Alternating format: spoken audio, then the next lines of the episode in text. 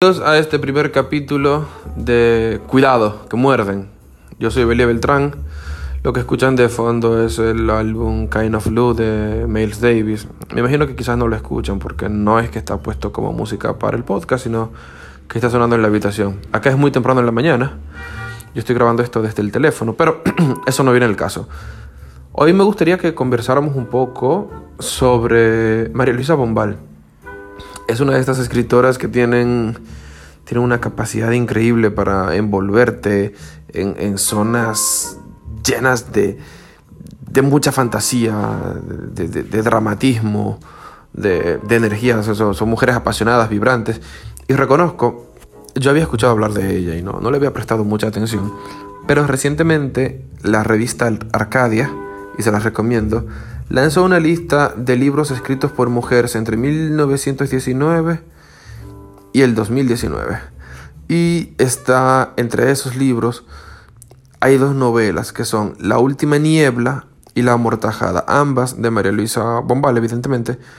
Que ¿quién fue María Luisa Bombal? Fue una chilena nacida en Viña del Mar en 1910, eh, murió en 1980 eh, tuvo una vida tormentosa, eh, fue hija de unos padres muy conservadores. Hay dos grandes rasgos que es importante tomar en cuenta a la hora de, leer su obra. Quizás no, vamos, eso para los curiosos de la, literatura, del el origen de las obras. Uno es que estudió violín, tuvo dos maestros de violín y eso se nota en la fluidez de su música. Cuando uno lee, por ejemplo, La Última Niebla, uno va creciendo en unos fluidos de música como que suben y bajan y hacen unas vueltas y parecen como que pequeños remolinos de palabras. Es una, es una experiencia muy rara, onírica casi. Eh, sus novelas uno siempre está como si fuera metido en un sueño que va de un lado a otro, pero con una cierta hilación.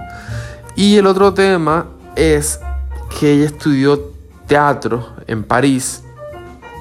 De hecho, hay una anécdota muy divertida de que ella lo hacía a escondidas de su familia.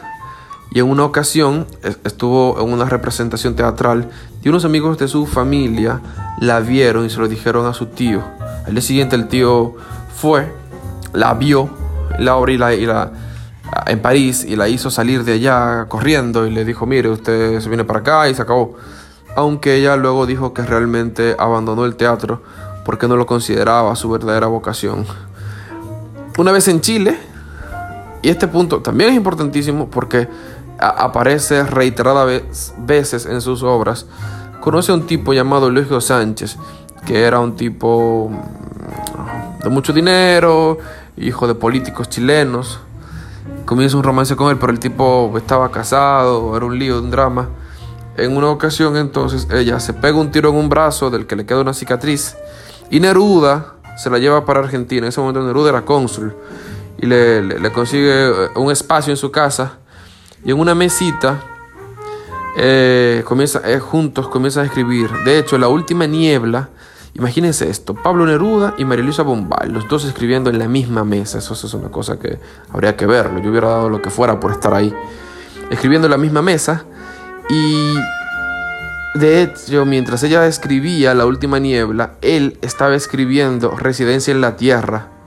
Ah, una cosa que no les he dicho es que cuando esto pasó, María Luisa Bombal tenía 23 años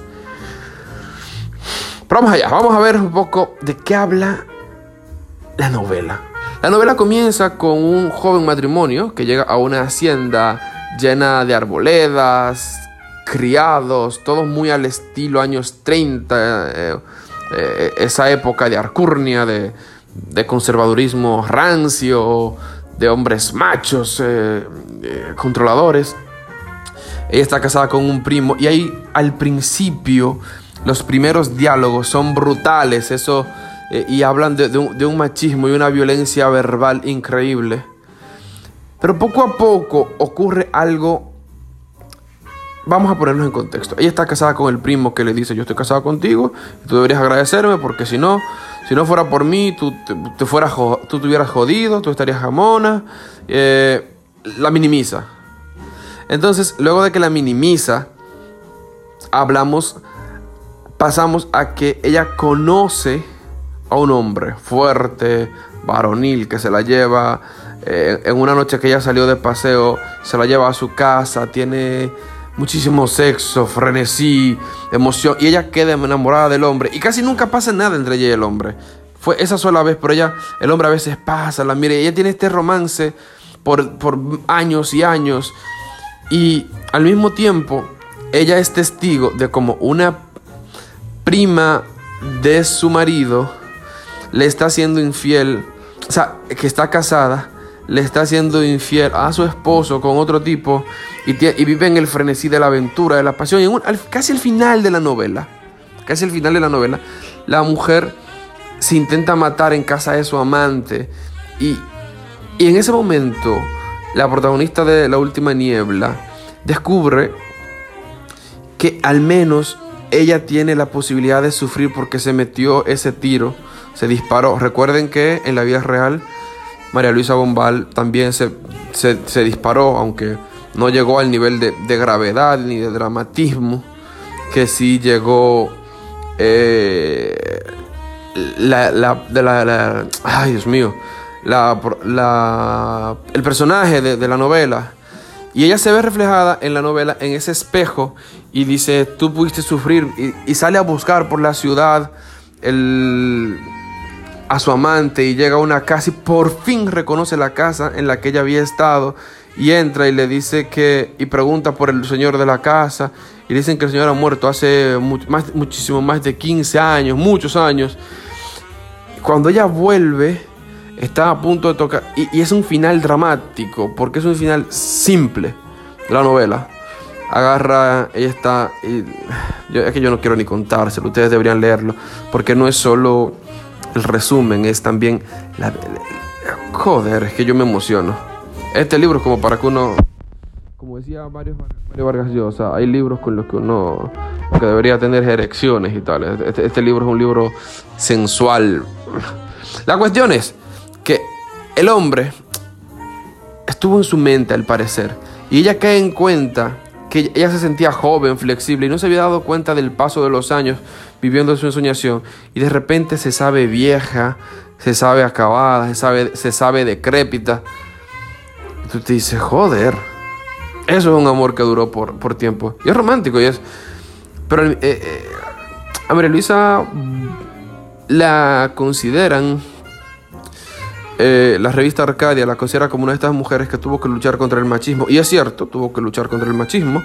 Si tú te fijas, todos los, libros eh, los libros suyos, que son, pocos, son novelas cortas, reflejan eso. Hombres duros, fuertes, eh, taimados, civilinos.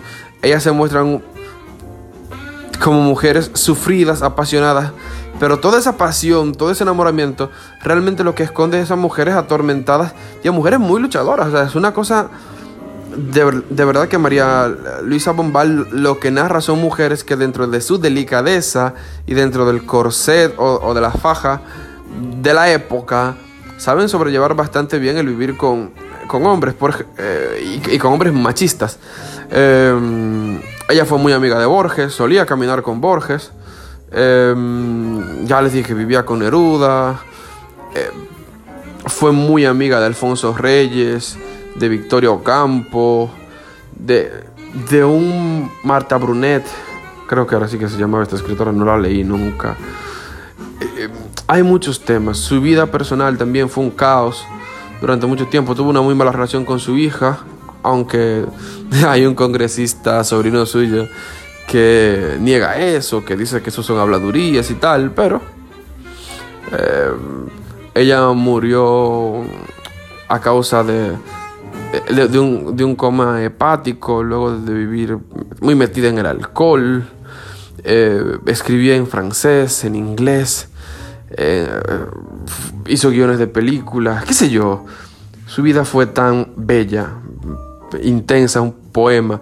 No puede negar que vivió, que compartió tablas con Antoine Artaud, eh, Antoine Artaud, con con un montón de gente, tuvo muchas influencias de la literatura francesa gracias a sus estudios en, en, Francia, pero también ella misma reconoce que tuvo referentes importantes de la literatura en castellano, la literatura alemana, su madre era de origen alemán y las primeras cosas que le leía eran de literatura nórdica y en, alemán también.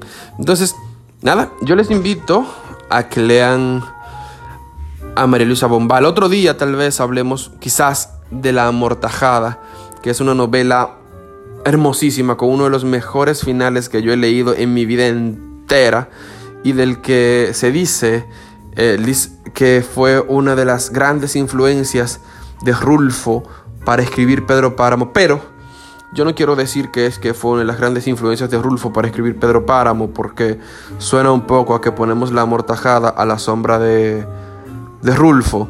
Más bien es una novela que brilla por, por sí misma, tiene una fuerza potentísima y es de estas grandes mujeres que a voluntad decidieron apartarse, como Elena Garro y como otras tantas, apartarse de, de, las vanguardias y de, de, ciertos movimientos literarios que había en la década de los 60, los 70, los 40. De hecho, es muy probable que ella realmente haya sido una de las iniciadoras del boom latinoamericano, porque estamos hablando que en la época en la que ella publicó, ni García Márquez, ni Rulfo, ni Onetti, ni Cortázar, ni Carlos Fuentes, mucho menos Vargas Llosa, ni, y mucho menos José Donoso, ninguno había publicado. Y ella publicó obras potentísimas con todos los rasgos del realismo mágico, sobre todo la amortajada, tiene absolutamente todos los elementos, todos los elementos del realismo mágico, pero ya se sabe que en el boom latinoamericano solo se reconocía a los hombres. Y ojo, yo no estoy hablando, no, no, no quiero ver la literatura desde el punto de vista feminista ni nada por el estilo, pero hay una realidad ahí que es evidente y que no se puede obviar. Y asimismo también hay una realidad de que... Cuánta belleza, ¿eh? Cuánta... En fin, esto es todo por hoy. Nos vemos en un próximo episodio. Ah, porque hay libros con los que hay que tener mucho cuidado porque muerden y sus marcas quedan por siempre. Yo soy Belia Beltrán y será hasta la próxima.